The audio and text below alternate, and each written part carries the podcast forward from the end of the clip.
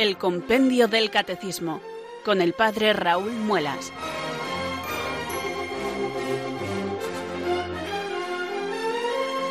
Muy buenas tardes, queridos oyentes de Radio María. Son las 4 o las 3 en Canarias. Aquí comienza una nueva edición del programa El Compendio del Catecismo de la Iglesia Católica. Reciban desde Talavera de la Reina un saludo muy cordial del Padre Raúl Muelas, que un día más les habla desde estos micrófonos de Radio María, la radio de la Virgen, la fuerza de la esperanza. Sed todos bienvenidos.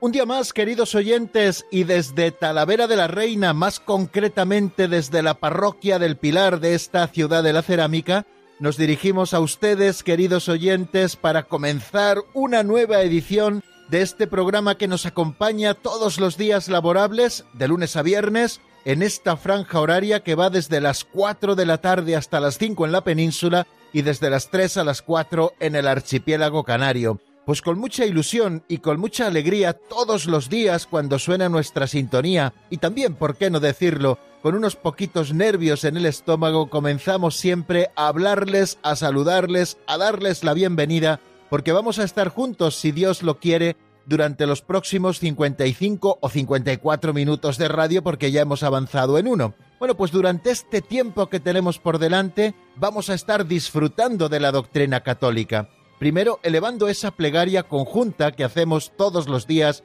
al Espíritu Santo pidiéndole que nos ilumine y nos fortalezca para que nosotros podamos cumplir con nuestra misión, que no es otra que la de profundizar en lo que Dios ha revelado de sí mismo y en lo que Jesucristo nos ha manifestado y en el plan de salvación trazado por Dios desde lo antiguo y que se cumplió en Cristo, muriendo y resucitando por nosotros, bueno, pues todo esto la Iglesia que lo ha recibido como un depósito, el depósito de la fe, lo custodia con primor, también lo profundiza a lo largo de los siglos y así se lo va enseñando a sus hijos, porque recuerden que la Iglesia es nuestra madre y la Iglesia nos engendra en la fe. Y como buena madre, pues también nos va nutriendo y nos va educando en esa fe que profesamos. Bueno, pues uno de los instrumentos privilegiados para la educación en la fe de los que tiene la Iglesia, pues son precisamente los catecismos, sobre todo estos catecismos especiales que estudiamos en Radio María. El que se estudia por las mañanas, que es el catecismo de la Iglesia Católica, lo que aquí solemos llamar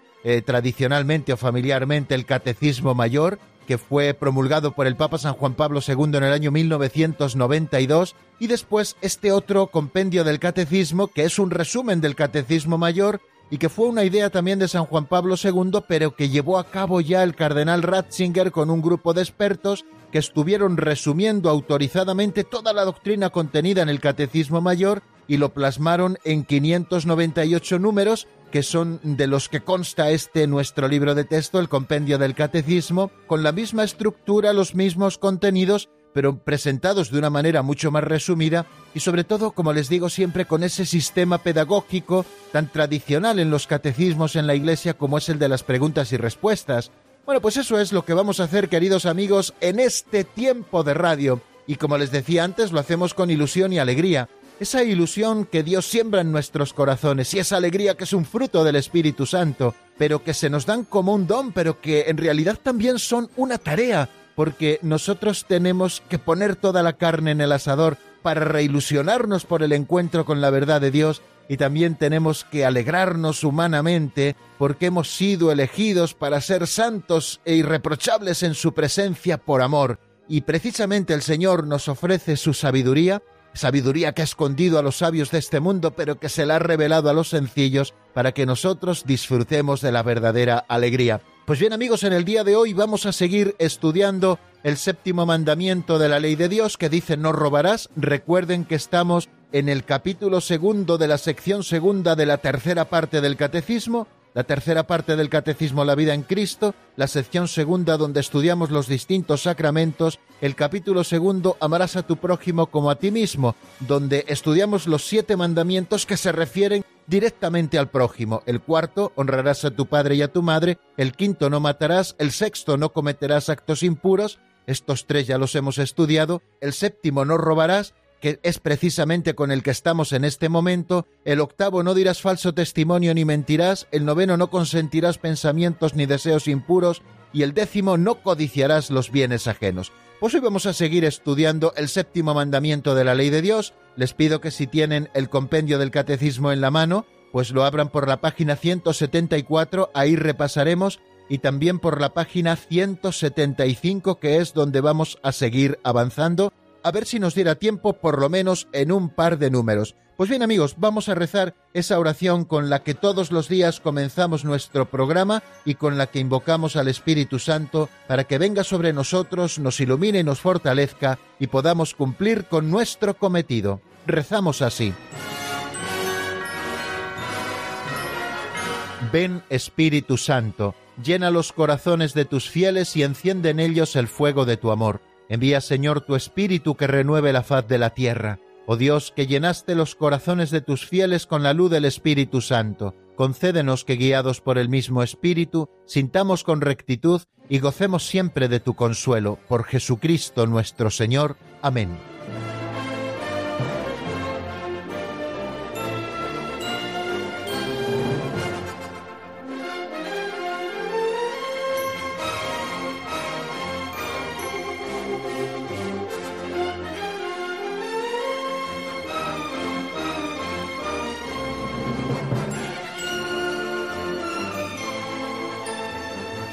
Y seguimos desgranando pinceladas de sabiduría juntos en cada edición del programa. Ya saben que en este segundo momento, después del saludo y la oración, nos centramos en un librito auxiliar escrito hace muchos años por don Justo López Melús, que está configurado con pequeños capitulitos que el autor llama pinceladas y en realidad son pequeñas historietas, cuentecillos, fábulas, narraciones que nos permiten luego hacer alguna pequeña aplicación práctica de esa verdad o de esa doctrina que nosotros conocemos. No tenemos grandes pretensiones con las pinceladas y quizá por eso están haciendo tanto bien en nuestros oyentes. Solo queremos escucharla, son literariamente muy bonitas, las historias que nos cuentan siempre son muy sugerentes, bueno, y nosotros disfrutamos precisamente de eso. Las escuchamos en la voz de Alberto y luego yo les ofrezco una sencilla reflexión al hilo de alguna de las ideas que aparecen en esa pincelada. Así lo estamos haciendo desde el principio y nos está dando buen resultado. Así que, ¿para qué cambiar amigos? Vamos a por la pincelada de hoy que se titula La persona santa.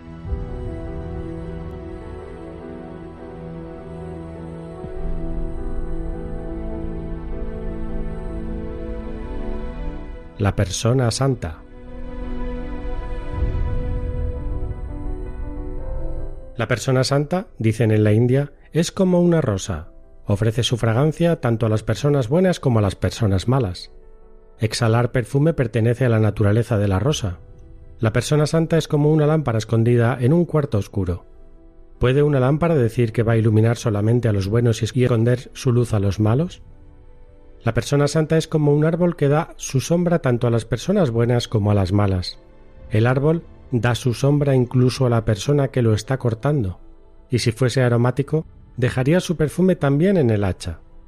Es exactamente lo que Jesús nos dice cuando nos manda ser misericordiosos como el Padre Celestial, que envía su lluvia sobre buenos y malos, y hace brillar su sol sobre justos e injustos.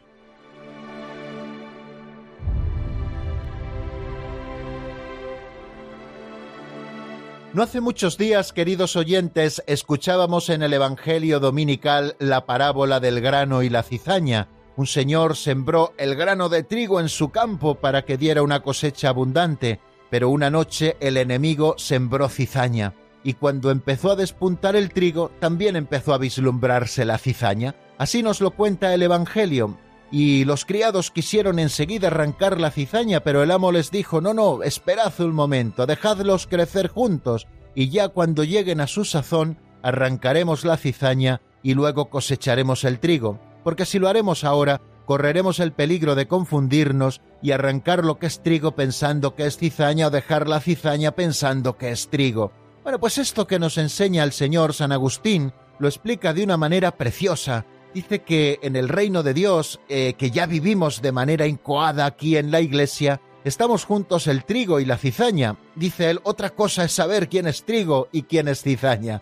Pero ¿para qué el Señor ha querido que crezcamos juntos el trigo y la cizaña? Y dice San Agustín que el Señor ha querido que crezcan juntos el trigo y la cizaña para que el trigo, teniendo que soportar a la cizaña, pueda hacerse de mejor calidad y para que la cizaña, viendo el buen ejemplo del trigo, también ella pueda convertirse en trigo. Qué cosa tan bonita. Y esto es lo que hacen los santos. Los santos son el mejor trigo de Dios, como ya nos indicaba en esa pincelada que acabamos de escuchar, la persona santa. Son el mejor trigo de Dios, que saben soportar con paciencia los defectos del prójimo, de esa cizaña que les rodea, y que además saben siempre dar buen ejemplo y con una sonrisa en los labios, para que aquellos que son cizaña, viendo el buen ejemplo del trigo, puedan también ellos convertirse y ser trigo bueno en el reino de Dios. Pues creo que esto está en perfecta conjunción, queridos amigos, con lo que hemos escuchado a propósito de esta pincelada. Fijaros que hemos comprobado a los santos como esas vidrieras que en las catedrales dejan traspasar la luz, que es la luz de Dios, y luego esa luz se proyecta sobre los que las miran, difuminada en mil colores hermosísimos como ocurre con las vidrieras y hemos comparado a los santos, hoy así lo ha hecho don Justo, como una rosa que ofrece su fragancia tanto a las personas buenas como a las personas malas. También ha comparado a los santos, a esas personas que viven en el Señor y que se dejan llevar por el Espíritu, como una lámpara escondida en un cuarto oscuro. Esa lámpara da luz a todos los que entran en aquel cuarto, ya sean buenos o ya sean malos. También comparaba al hombre y a la mujer santo con un árbol que da su sombra tanto a las personas buenas como a las personas malas, y si ese árbol es aromático, dejará su buen perfume incluso en el hacha que la está talando y en la persona que la está cortando. Y es exactamente lo que nos dice Jesús, que tenemos que ser santos como nuestro Padre Celestial es santo. ¿Y qué es lo que hace nuestro Padre Celestial? Pues hace salir el sol sobre buenos y malos, y manda la lluvia a justos e injustos. Nosotros a veces los hombres, cuando somos hombres carnales, es decir, cuando no nos dejamos conducir por el Espíritu de Dios, corremos el peligro, y este es un peligro muy cierto, de estar haciendo acepción de personas constantemente. A esta persona le catalogo de buena, bueno, pues esta persona es digna de recibir mi fragancia, pero aquella persona la catalogo de mala o como de cizaña y ya no es digna de recibir lo mejor de mí y sin embargo los santos son aquellos que aman a todos. Ya saben cómo hemos sintetizado las dos tablas de la ley, los mandamientos de la ley de Dios. En la primera tabla, los tres primeros mandamientos, amarás a Dios sobre todas las cosas. Este mandamiento es el primero en el orden ontológico, porque de Dios lo hemos recibido todo y a Dios se lo debemos todo. Y el segundo mandamiento es semejante al primero, como nos dijo Jesús en el Evangelio amarás a tu prójimo como a ti mismo. Es la segunda tabla del Decálogo, donde se recogen los siete restantes mandamientos de la ley de Dios, del cuarto al décimo. Bueno, pues bien amigos, nosotros lo que tenemos que hacer es amar a Dios sobre todas las cosas y amar al prójimo, no a algunos prójimos, sino amar al prójimo como a nosotros mismos. Esa es la propuesta que Dios nos hace, eso es lo que Dios quiere de nosotros, que no hagamos acepción de personas a la hora de amar, el amor cristiano es el primero en amar, como nos decía el cardenal Bantuani, como hemos también recordado algunas veces aquí en las pinceladas de sabiduría, y también es un amor universal, ama a todos, como nuestro Padre Dios, que es el sol que sale sobre buenos y malos, y es la lluvia que cae sobre justos e injustos. Pues nosotros también estamos llamados, queridos amigos, a ser pequeños soles junto al gran sol, para iluminar y para calentar a todos aquellos que se acercan a nosotros, sean considerados buenos o sean considerados malos, porque no olvidemos aquello que nos decía San Agustín, si nosotros somos trigo bueno, sufriremos con paciencia los defectos de la cizaña, y por lo tanto nos haremos aún mejores, y la cizaña tendrá la posibilidad, viendo nuestro buen ejemplo, de convertirse también en el trigo bueno del reino de Dios.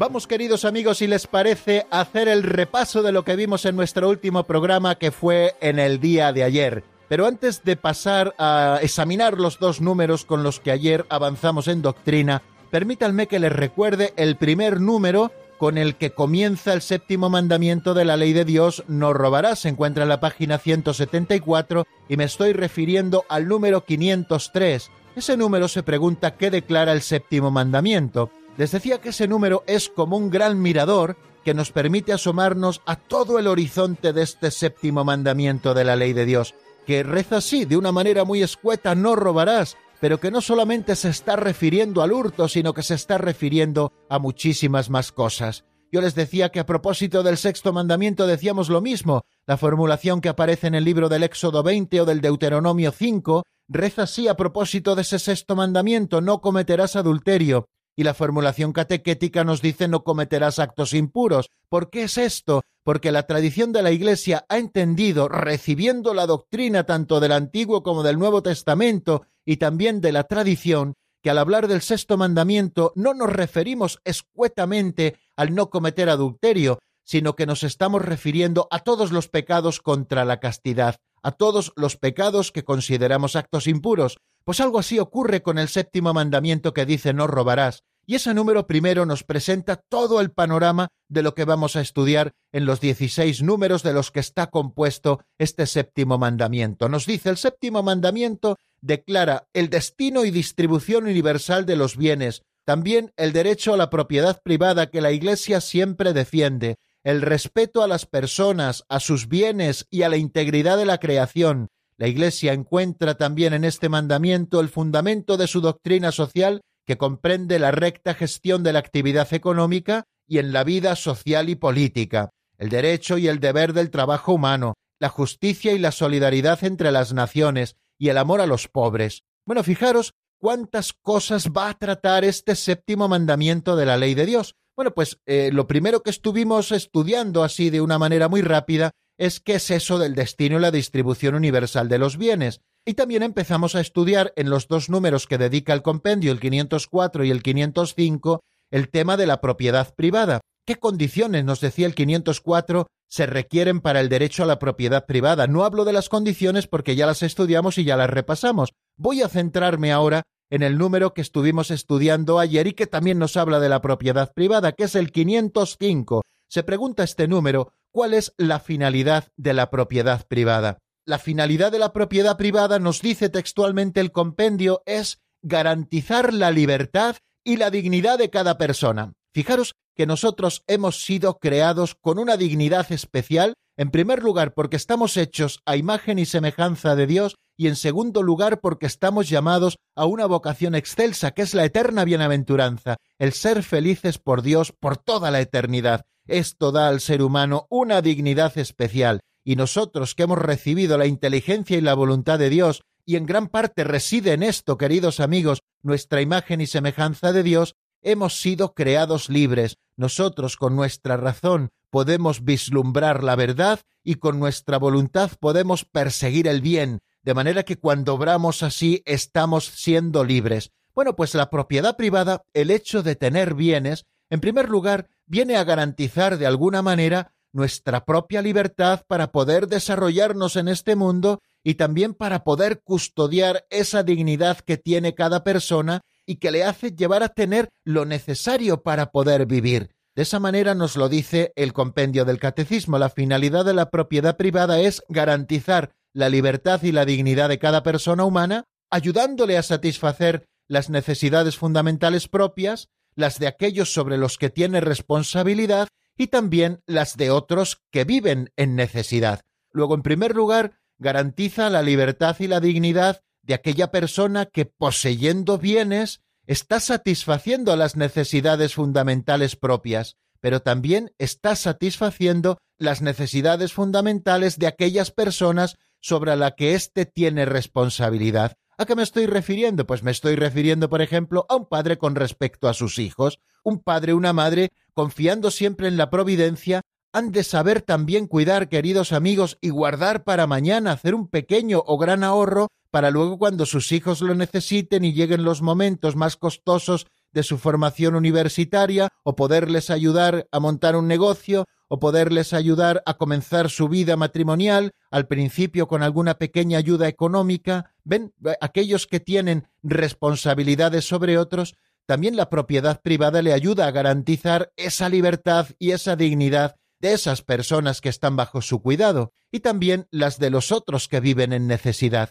Ya saben que los bienes tienen un destino universal y los bienes de la propiedad privada, sí, los tenemos nosotros, pero en realidad nos dejan de ser bienes universales. Es como si se nos hubieran confiado para cumplir una misión, y parte de esa misión que deben cumplir esos bienes que nosotros poseemos en propiedad privada es también la de ayudar a los que viven en necesidad, la del ejercicio de las obras de caridad, ejercer la solidaridad también con nuestros hermanos, Todas estas cosas, queridos hermanos, son las que recoge el 505 a propósito de la finalidad de la propiedad privada. Los bienes de producción, materiales o inmateriales, como son las tierras o fábricas, profesiones o artes, requieren los cuidados de sus poseedores para que su fecundidad aproveche al número de personas. Los que han recibido unos talentos han de hacerlos fructificar también en beneficio de los otros, y los poseedores de bienes de uso y consumo deben usarlos con templanza, reservando la mejor parte, nos dice el Catecismo Mayor de la Iglesia, al huésped y al enfermo, y también al pobre. Y la autoridad política, termina diciéndonos el Catecismo Mayor, a este propósito, tiene el derecho y el deber de regular en función del bien común el ejercicio legítimo del derecho de la propiedad. Y luego damos un salto hacia otro tema que también es clave en el estudio de este mandamiento séptimo, el no robarás, es el número 506, que nos dice que otras cosas prescribe el séptimo mandamiento. Y decíamos lo siguiente, el séptimo mandamiento prescribe el respeto a los bienes ajenos mediante la práctica de la justicia y de la caridad, de la templanza y de la solidaridad. Fijaros que el séptimo mandamiento está prescribiendo que respetemos los bienes ajenos, es decir, dicho con otras palabras y en forma negativa, está prohibiendo el robo, la usurpación del bien ajeno contra la voluntad razonable de su dueño. Eso es exactamente el robo. De manera que el que respeta los bienes ajenos y es escrupuloso en esto, está evitando siempre el robo y la usurpación del bien ajeno contra la voluntad razonable de su dueño, y además poniendo en práctica unas virtudes que son fabulosas y que han de acompañarnos siempre en nuestra vida de relación con los demás. Es la práctica de la justicia y de la caridad, de la templanza y de la solidaridad. En materia económica, el respeto a la dignidad humana exige siempre la práctica de la virtud de la templanza para moderar el apego a los bienes de este mundo, porque el corazón tiende a pegarse a las riquezas. Y recuerden lo que decía el Señor, no podéis servir a dos señores. También en la práctica de la justicia, para preservar los derechos del prójimo y darle lo que le es debido. También de la solidaridad, siguiendo la regla de oro y según la generosidad del Señor, que siendo rico, por nosotros se hizo pobre, a fin de que os enriquecierais con su pobreza. Solo dice la segunda carta a los Corintios, capítulo 8, versículo 9, y esa regla de oro que nos está citando también el Catecismo Mayor de la Iglesia en este momento, que se refiere a haz a los otros lo que quieres que hagan contigo. Bueno, pues ya saben que el séptimo mandamiento prohíbe el robo, o sea que prescribe el respeto a los bienes ajenos mediante la práctica de estas virtudes que son fundamentales para el desarrollo de nuestra vida cristiana, con respecto también a este séptimo mandamiento y a otros muchos mandamientos de la ley de Dios, la justicia, la templanza y la solidaridad, y todo ello abrochado por el cinturón hermoso que todo lo corona, que es el de la caridad. Y luego en particular nos empieza a decir una serie de cosas que exige el séptimo mandamiento. Exige, en primer lugar, el respeto a las promesas y a los contratos estipulados. La palabra dada es ley. Fijaros, queridos amigos, cuando dos personas se daban su palabra y un apretón de manos, aquella palabra dada era ley aunque no estuviera por escrito. Y luego ya empezaron a ponerse las cosas por escrito porque ya no siempre la palabra tenía el mismo valor, y es verdad que lo escrito permanece y las palabras vuelan, y al final la Administración tiene que basarse también en cuestiones escritas, pero bueno, todo lo que son promesas, todo lo que son contratos, han de ser respetados. Hay un viejo adagio que dice pacta sunt servanda, es decir, que los pactos que se hacen con otros han de ser respetados siempre, porque si no estaremos atentando, queridos amigos, contra los bienes ajenos, contra el séptimo mandamiento de la ley de Dios. Cuando uno hace un contrato, por ejemplo, de compra-venta, está obligado a dar el precio justo estipulado por un bien que uno va a recibir, y la persona que posee el bien debe dárselo a la persona que le paga el precio justo. Han de ser respetados siempre los contratos, y también los contratos de arrendamiento, y todo tipo de contratos, pues como ustedes pueden ver, queridos amigos, en esos números del Catecismo Mayor de la Iglesia los que hace referencia este 506 del compendio del Catecismo. Las promesas también deben ser cumplidas. Ya lo decía el padre Astete, las promesas y los votos han de ser cumplidos y, como decíamos, los contratos rigurosamente observados en la medida en que el compromiso adquirido es moralmente justos. Hablábamos de que los contratos, y no me voy a entretener en ello, pueden ustedes buscar el programa de ayer o pueden buscar el número 2411 del Catecismo Mayor, están sometidos a la justicia conmutativa. Hablábamos también y apuntábamos algo a los juegos de azar o a las apuestas, que no son en sí mismas contrarias a la justicia, pero hablábamos de los peligros que encierran, peligros muy graves en muchísimos casos, porque hacen que las personas que se vician con el juego corren el peligro de convertirse en una grave servidumbre, la pasión por el juego, ¿no? Esa pasión por el juego, como nos dice este número del Catecismo Mayor de la Iglesia.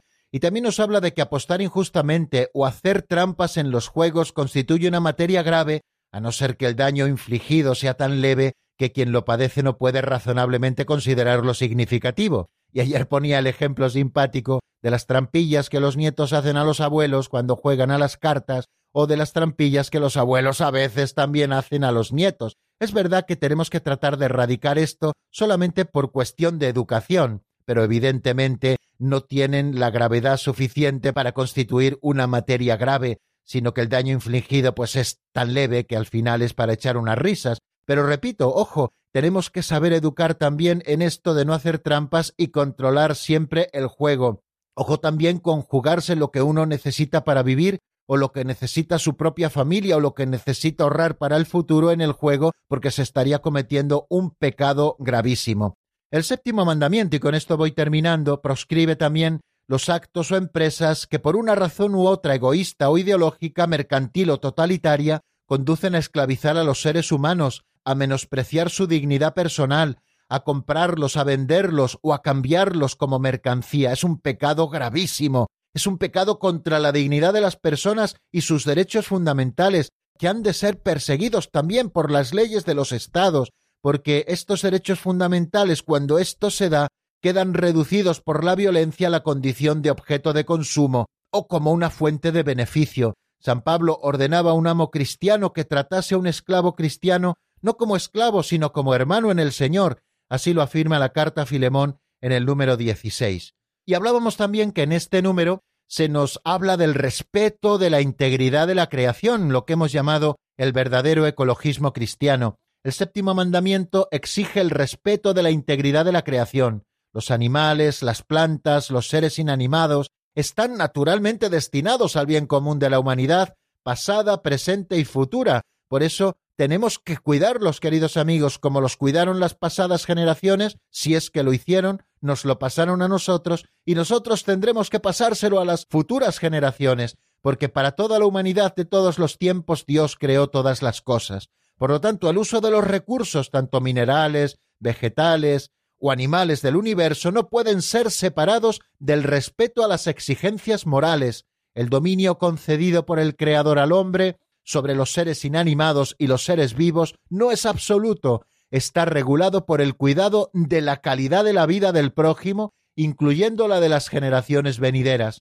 Exige un respeto religioso de la integridad de la creación, como nos apunta Centésimus Amnus, esa carta del Papa San Juan Pablo II en los números 37 y 38. Y concluyo la explicación de este número diciendo que toda forma de tomar o retener injustamente el bien ajeno aunque no contradiga las disposiciones de la ley civil, es contraria al séptimo mandamiento. Por ejemplo, retener deliberadamente bienes prestados u objetos perdidos, defraudar en el ejercicio del comercio, pagar salarios injustos, elevar los precios especulando con la ignorancia o la necesidad ajenas.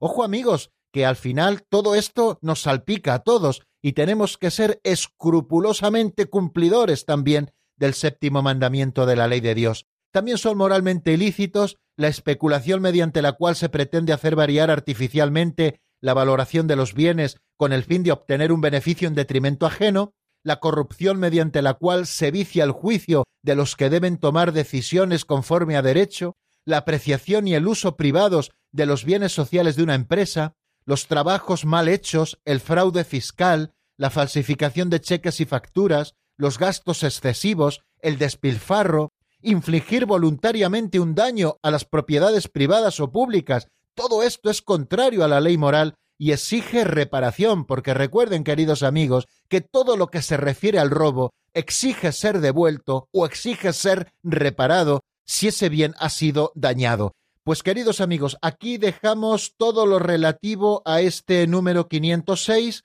Vamos a detenernos un poquito en la palabra y para ello les ofrezco en este caso un tema de Pablo Martínez titulado Queremos ver a Jesús, que está sacado del álbum Lo sabes. Lo escuchamos y enseguida estamos nuevamente juntos para seguir avanzando en la doctrina.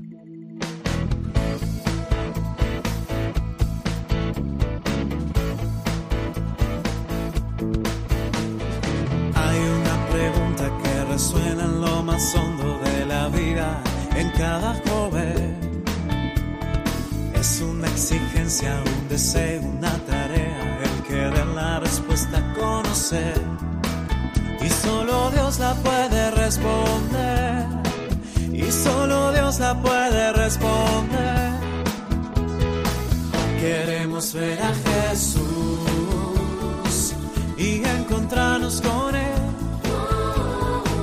Porque su amor nos llamó. Es que venimos a Él.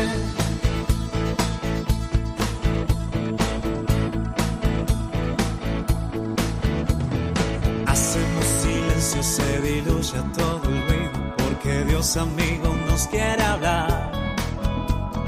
Con mucha pasión busca el momento más perfecto para así su amor poder revelar. Y es que por eso hoy estamos acá.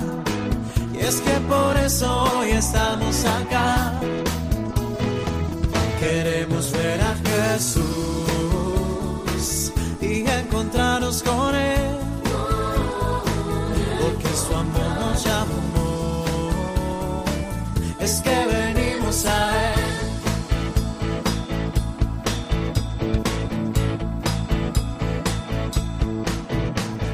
No es una doctrina, no es un cuento, Cristo vive y su buena nueva hay que gritar. Él es el maestro y hoy venimos a su encuentro porque en él se halla la verdad. En nuestras vidas resplandecerá, nuestras vidas resplandecerá. Queremos ver a Jesús y encontrarnos con Él.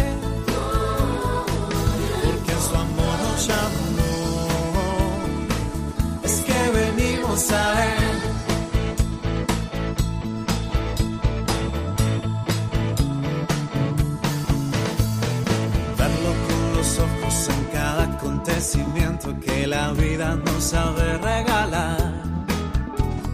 Verlo con el alma meditando su palabra cara a cara contemplando su faz.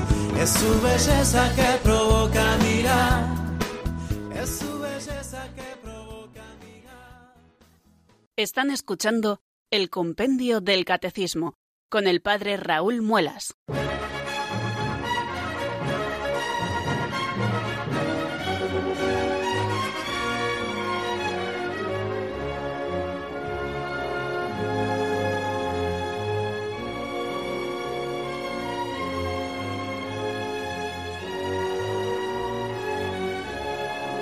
Continuamos, queridos amigos, en la sintonía de Radio María. Estamos en el compendio del Catecismo de la Iglesia Católica. Aprovecho para saludar nuevamente a los oyentes que se hayan ido incorporando en los últimos minutos a nuestra sintonía y les recuerdo que les habla desde Talavera de la Reina el Padre Raúl Muelas, como todos los días laborables, en esta franja horaria de 4 a 5 en la península, de 3 a 4 en Canarias. Nos encontramos con el número 507, que es el siguiente que vamos a seguir estudiando aquí en este momento cuarto, que es el avance de doctrina. ¿Cuál debe ser el comportamiento del hombre para con los animales? Bueno, aquí nos está hablando de que el séptimo mandamiento también nos está animando a vivir un ecologismo cristiano. Es la auténtica ecología que brota del plan de Dios. Dios ha creado todas las cosas, las ha creado con un destino universal para toda la humanidad y para que los hombres y mujeres ejerzamos nuestro dominio sobre las demás cosas creadas. Pero no se trata de un dominio despótico, por supuesto, sino que se trata de un dominio de administración. Lo hemos estado recordando en algunos otros momentos. Nosotros tenemos que administrar algo que hemos recibido de Dios y que tenemos luego que legar a las generaciones futuras, y si es posible, mejorado. Por eso tenemos que guardar mucho unas normas morales con respecto a la creación. Vamos a ver qué es lo que nos dice exactamente el 507 en la voz de Marta Jara. ¿Cuál debe ser el comportamiento del hombre para con los animales?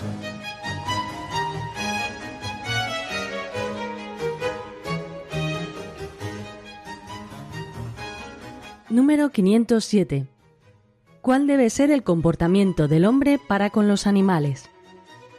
El hombre debe tratar a los animales, criaturas de Dios, con benevolencia, evitando tanto el desmedido amor hacia ellos como su utilización indiscriminada, sobre todo en experimentos científicos efectuados al margen de los límites razonables y con inútiles sufrimientos para los animales mismos.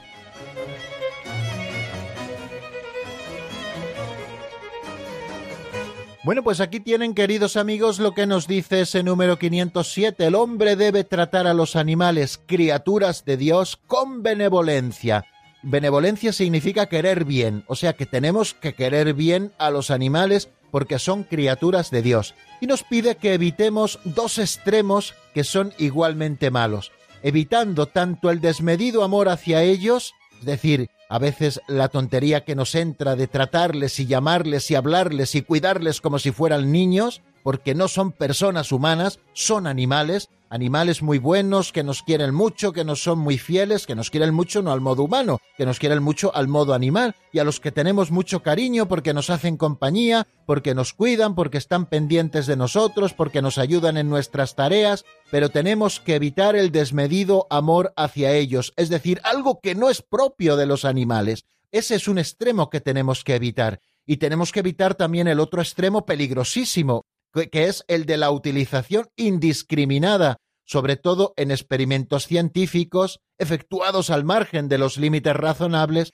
y con inútiles sufrimientos para los animales mismos. Esto es precisamente lo que nos dice este número 507. Y partimos de que los animales son criaturas de Dios, que los rodea de su solicitud providencial. Fijaros cuando nos dice, ¿no veis los pájaros del cielo? También Dios cuida de ellos. Dios los rodea a los propios animales de su solicitud providencial, y por el simple hecho de su existencia, ellos están bendiciendo y están dando gloria a Dios por el mero hecho de existir. Bueno, pues también los hombres les debemos aprecio a los animales. Recordemos con qué delicadeza trataban a los animales santos tan queridos como puede ser San Francisco de Asís o como puede ser también San Felipe Neri. Bueno, pues Dios confió los animales a la administración del que fue creado por él a su imagen como cumbre de la creación. Por tanto, es legítimo servirse de los animales para el alimento y la confección de vestidos. Se les puede domesticar para que ayuden al hombre en sus trabajos y en sus ocios.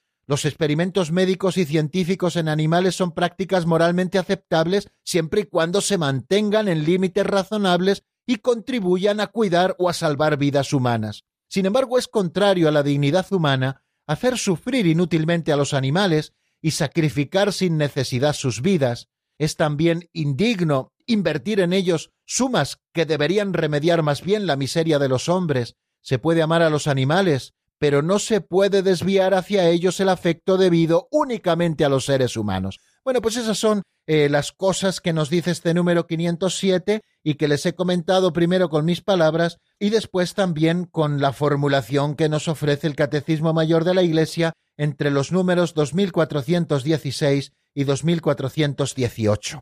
Otro número es el 508, que se pregunta qué prohíbe el séptimo mandamiento. Está muy relacionado, queridos amigos, con el 506, que decía que otras cosas prescribe el séptimo mandamiento. Quizá ese 506 presentaba las cosas de una manera más positiva y este 508 las presenta como prohibiciones, pero en definitiva estamos dando vueltas a lo mismo, como ustedes verán. ¿Qué es lo que prohíbe el séptimo mandamiento? Escuchemos lo que nos dice el compendio en la voz de Marta.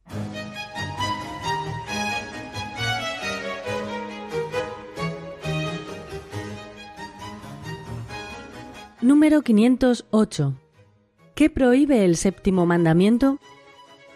El séptimo mandamiento prohíbe ante todo el robo, que es la usurpación del bien ajeno contra la razonable voluntad de su dueño. Esto sucede también cuando se pagan salarios injustos, cuando se especula haciendo variar artificialmente el valor de los bienes para obtener beneficio en detrimento ajeno, y cuando se falsifican cheques y facturas. Prohíbe además cometer fraudes fiscales o comerciales y ocasionar voluntariamente un daño a las propiedades privadas o públicas. Prohíbe igualmente la usura, la corrupción, el abuso privado de bienes sociales, los trabajos culpablemente mal realizados y el despilfarro.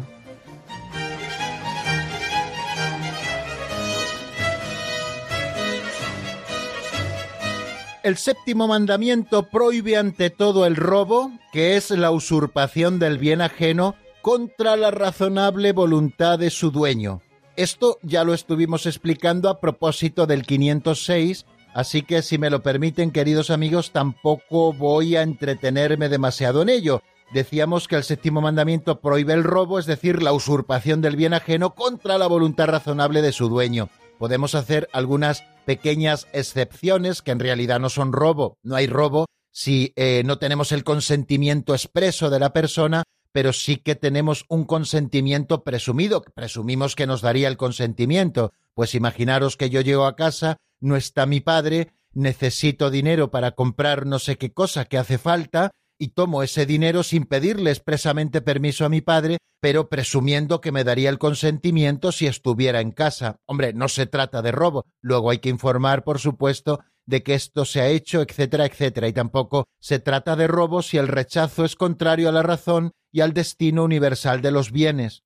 Esto sucede también cuando se pagan salarios injustos, continúa diciendo el 508 como hemos escuchado. Pagar salarios injustos es robar al trabajador. El salario ha de ser siempre un salario justo. También cuando se especula haciendo variar artificialmente el valor de los bienes para obtener beneficio en detrimento ajeno y cuando se falsifican cheques y facturas. También estamos yendo precisamente contra el séptimo mandamiento, y el séptimo mandamiento nos prohíbe especular con los bienes, por ejemplo, con el valor de los pisos, con el valor de otros elementos comerciales, porque en este momento hay más demanda, pues especulamos para sacar más dinero y al final le estamos sobrevalorando el producto para que al final el pobre pagano, me refiero a aquel que tiene que pagar, deje allí su dinero y al final le estamos robando. Bueno, pues en todas estas cosas, si se dan cuenta, queridos amigos, está entrando el séptimo mandamiento. ¿Qué prohíbe exactamente el séptimo mandamiento? Pagar salarios injustos, de manera que un empresario no puede llamarse verdaderamente cristiano si está explotando a sus propios trabajadores pagándoles salarios injustos. Es verdad que para el que trabaja el salario nunca será justo y siempre se creerá merecedor de más. Eso es buena señal porque trabaja mucho y bien, pero al final tiene que haber un sentido de justicia en el salario y la justicia está también en que ese salario sea suficiente por el trabajo que se hace para que la persona pueda sostenerse a él y a su familia. Hemos dicho que variar artificialmente el valor de los bienes para obtener beneficio en detrimento ajeno. Hemos dicho que también es pecado falsificar cheques y facturas. Prohíbe además cometer fraudes fiscales o comerciales y ocasionar voluntariamente un daño a las propiedades privadas o públicas. Ojo también con nuestras obligaciones fiscales, queridos amigos, que como ciudadanos tenemos unas obligaciones serias y graves para con el fisco, que al final es la caja común de todos. Otra cosa de la que Dios también pedirá cuentas a los que nos gobiernan es de qué hacen con los dineros del fisco. Pero nosotros, que nos beneficiamos también del Estado, de sus estructuras y del bienestar y de la seguridad que éste nos proporciona, todos, acorde con nuestros propios ingresos y con nuestros propios bienes, tenemos que colaborar y no cometer fraudes fiscales o cometer fraudes comerciales u ocasionar voluntariamente daño a las propiedades privadas o públicas. No hay cosa, y esto es una cosa menor, porque también hay cosas más grandes ¿no? en las que fijarse, pero me fijo quizá en alguna pequeña, porque queridos amigos, al final estas son las que quizá más nos encontremos en nuestras manos. Pero bueno, ¿por qué hacer daño a las propiedades privadas de las personas? Si eso no es tuyo, ¿por qué tocarlo? ¿Por qué romperlo? Y lo mismo con las cosas públicas. Vamos a un parque público y vemos los columpios arrancados o los árboles rotos. Hay vandalismo a veces en muchas personas. Unas veces decimos que son los jóvenes, pero otras veces son personas menos jóvenes. Tenemos que cuidar las propiedades privadas y públicas que son de otros y no ocasionar voluntariamente daños. Otra cosa es que estos se realicen de manera involuntaria. Y también prohíbe, queridos amigos, el séptimo mandamiento, como hemos explicado, que es la usura, es decir, el cobrar unos intereses por encima de todo lo razonable. Eso es ser un usurero. La usura está prohibida, queridos amigos, igualmente por el séptimo mandamiento de la ley de Dios.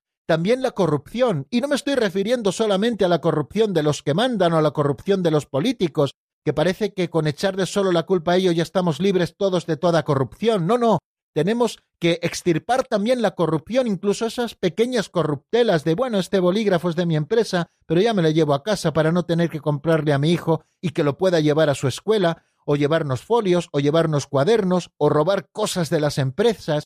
Al final, estos son corruptelas, corrupciones, sí, de cosas pequeñas, pero al final esto nos hace pensar que cada uno roba según es su posibilidad. Y esto es malo. Tenemos que crear una cultura, queridos amigos, donde se respete lo ajeno con una escrupulosidad grandísima. También prohíbe el séptimo mandamiento el abuso privado de los bienes sociales, utilizar para nuestro propio provecho lo que son bienes sociales. Aquellos que tienen coche oficial, ¿qué están haciendo con el coche oficial, queridos amigos? O aquellos que reciben dietas por su trabajo, ¿qué están haciendo con esas dietas? esas personas que tienen una dieta los días que no comen en casa y tienen a lo mejor acuerdos con restaurantes para que todos los días le firmen una dieta que en realidad están comiendo en casa de manera que gana un poquito el restaurante y un muchito ellos. Pues eso es robar, queridos amigos, o los trabajos culpablemente mal realizados, o también el despilfarro. Todo esto, queridos amigos, es pecados contra el séptimo mandamiento, son cosas que nos está prohibiendo el séptimo mandamiento. Y no tenemos tiempo para más, queridos amigos, se nos ha acabado el de hoy, pero permítanme que les ofrezca un tema de Saúl Nava mientras ustedes pueden ir marcando nuestro teléfono de directo, que no es otro que el 910059419. 910059419. Escuchamos este tema titulado Sin ti de Saúl Nava sacado del álbum Al Rey de Reyes.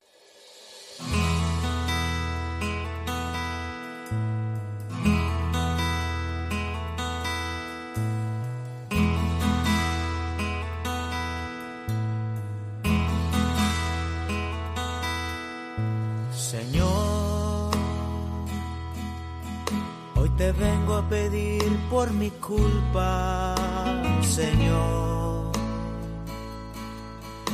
soy quien necesita tu ayuda. Mírame, porque mi alma sin ti ya no brilla, limpiame. Con el agua que me da la vida. Soy muy débil, mi Señor, y he fallado.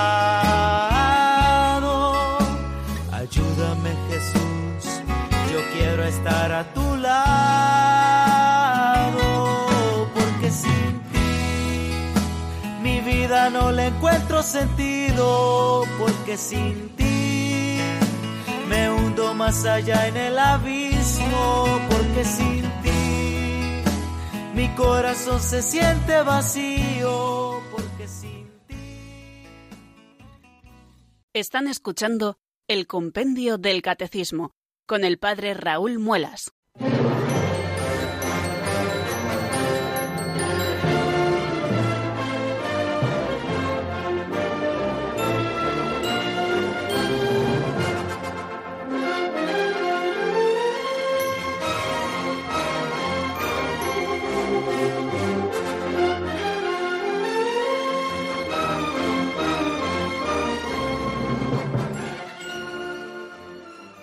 Nos separan, queridos oyentes, diez minutos exactamente de las cinco de la tarde y abrimos este momento del programa que dedicamos a sus llamadas. Eh, llamando al 910059419, nosotros podremos escuchar sus aportaciones y también las preguntas que tengan a bien hacernos. Vamos a dar paso a la primera llamada que nos llega desde Collado Villalba, en Madrid. Y es nuestra amiga Margarita. Buenas tardes, bienvenida. ¿Qué tal, padre muy, Raúl? Que todo está bien. porque a saludos le he empezado a oír sus charlas maravillosas. Y el otro día oí que era su 27, aniversario de su seminario, ¿no? 24, 24 aniversario de la ordenación sacerdotal. Bueno, sí, pues le quería, sí, sí. Te quería felicitar por lo mismo. y nada más que saludarle. Encantada de oírle todos los días a partir de hace dos semanas nada más. Muy bien, pues nada. Pero todos los días le escucho y me viene fenomenal. Me agrada mucho su llamada y nada, decirla que bienvenida al compendio del Catecismo de la Iglesia Católica. Todavía nos queda mucho catecismo por delante, así que le animamos a que siga aquí puntualísimamente todas las tardes que pueda, cuando sean las cuatro aquí en la península, pues comenzamos todos los días el compendio para, para ir desgranando poquito a poco, eh, sin prisa pero sin pausa, como solemos decir, esta doctrina que nos salva, que está contenida en nuestro libro de texto, que es el compendio del Catecismo de la Iglesia Católica.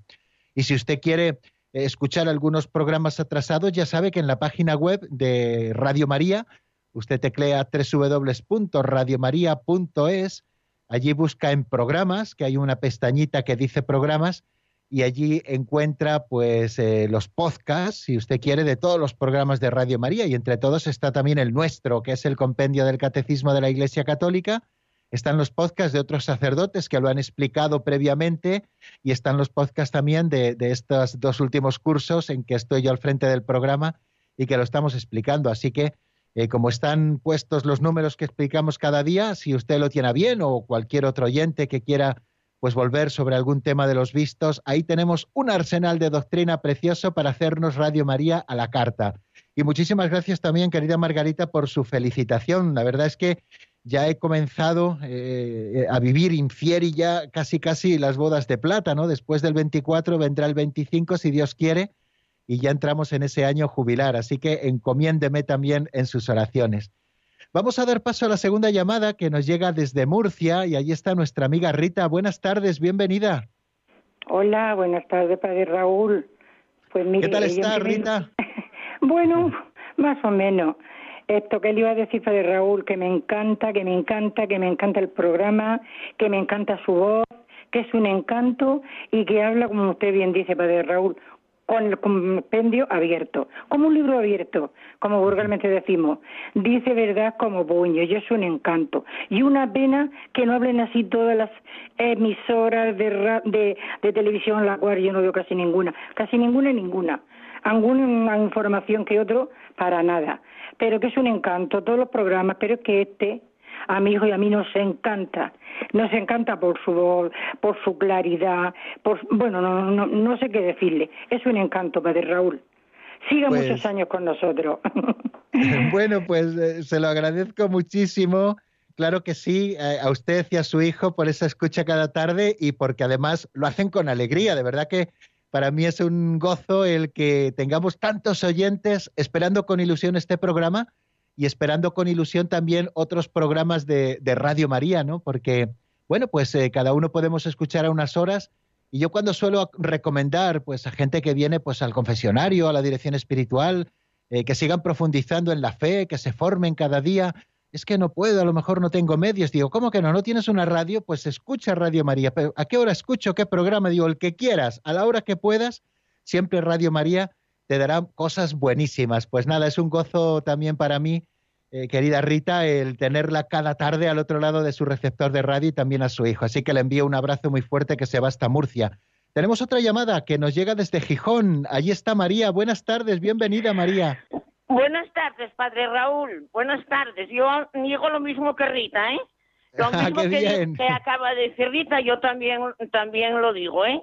Ya no, no bueno, bueno, es es usted, bueno, bueno, es que hablando muy bien, una voz preciosa, se ve muy buena persona, padre Raúl, explica las cosas con unos dones que Dios le dio, bueno, lo que dijo Rita, yo también lo digo. Y que doy las gracias por informarme por lo de la muerte de Lucas. Sí. Muy ¿Eh? bien, muy bien. Eh, yo estoy llorando mucho y estamos llorando mucho la muerte de Luquinas porque fueron 14 años. Sí. Pero mire que le digo, hay que rezar mucho y hay que todo porque yo vengo de una familia cristiana y yo tengo aquí todo lleno de santos, ¿eh? Y santinas. Pero tuve la perrina que le dio un, un de esos ataques y le dio tan fuerte que quedó mm, con una parálisis y, y ciega. Y fui al veterinario, llevé a, esta de mm, Portugal, la Virgen de Fátima. La Virgen de Fátima, San Pancracio, mm, Santiago el Apóstol, bueno, los pasé y dijo el veterinario, oye, Bertina, está empezando a ver ya, ¿eh? ¿Tú tienes presencia, hija? Pues mira, paralítica y ciega y me la volvió Dio- Dios otra vez a su sitio. Qué bien, pues disfrute, disfrute de ella, que tenemos que disfrutar también de la compañía de los animales mientras el Señor nos los concede, ¿no? Porque para nuestra ayuda están y, y también nos procuran compañía y siempre eh, los animales nos mueven también pues al buen humor y, a tener un buen tono vital. Claro que sí, como usted, querida María. Bueno, pues se nos acaba nuestro tiempo. Agradezco mucho sus llamadas. Hoy han logrado que me ponga un poco colorado, pero eh, en realidad todo el mérito de lo que hacemos aquí en esta hora no está en mí ni muchísimo menos y de verdad que así lo vivo.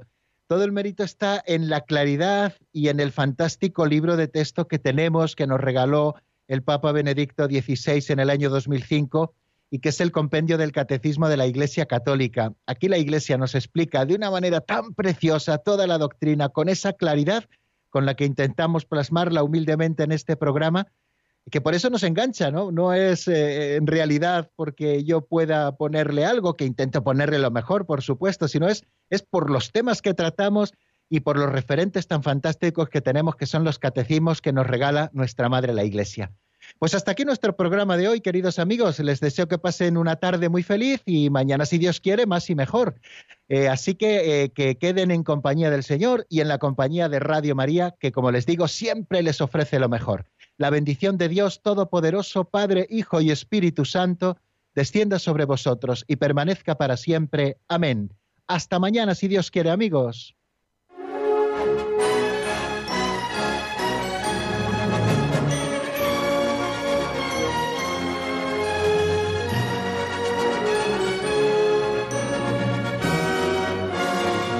El Compendio del Catecismo con el Padre Raúl Muelas.